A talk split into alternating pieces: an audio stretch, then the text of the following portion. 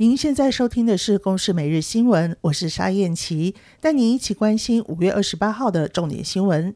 指挥中心宣布好消息，首批莫德纳疫苗十五万剂预计在下午抵达台湾，最快两个星期以内检验完毕开打。指挥中心表示，这批疫苗在通关程序之后，会尽快完成检验封缄作业。莫德纳疫苗和辉瑞 BNT 疫苗一样，是一款 mRNA 疫苗，保护力高达九成以上。莫德纳如果存放在负二十度 C，可以保存六个月；在两到八度 C，使用期限是三十天。陈时中表示，这批疫苗的效期到十一月。大家都知道，我们这个莫德纳，我们的合约大概是有五百零五万剂，哦，那接下来还是会陆陆续续的来到。我们在下月还是哈疫苗，还是像我所讲的哈。大概就是会有两两百万的这疫苗。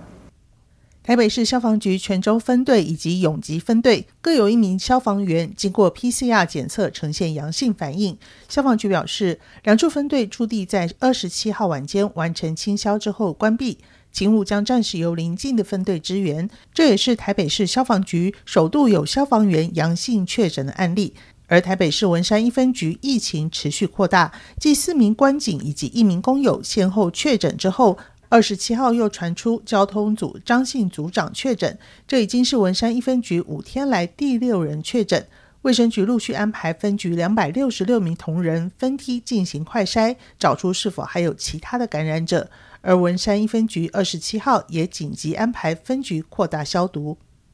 疫情升温冲击各行业，行政院祭出纾困四点零个人纾困补贴，自营业者如果无固定雇主劳工、导游领队、计程车司机等，共发三万元；农渔民共一万元，最快六月四号可以发放。全国提升为三级警戒之后，强制关闭的八大行业，却仍然有部分业者偷偷营业，成为疫情的破口。行政院长苏贞昌表示，面对险峻的疫情，首要之务是切断传播链，策略为移动减少到最少。已经请内政部研议奖励成功破获的警察以及检举的民众，呼吁踊跃检举，堵住破口。昨天全台用电量暴冲到三千八百零二点二万千瓦，打破去年七月的历史记录，创下史上新高。夏天用电量高峰提前报道。台电预估夏季用电量将持续飙高，寄望四部中大型岁修机组回归，协助稳定电力。中选会昨天公告，真爱早教、反来猪等四项公投案，在八月二十八号照常举办。早教公投领衔人潘忠正坦言，确实会担心疫情让大家都不愿意出门投票，到时候无法通过投票权人总额四分之一的门槛。他还说，中油天然气第三接收站是大钱坑，不仅有第一期开发，还有从未对外公布的第二期，共一千三百三十二亿元。以上由公视新闻制作，谢谢您的收听。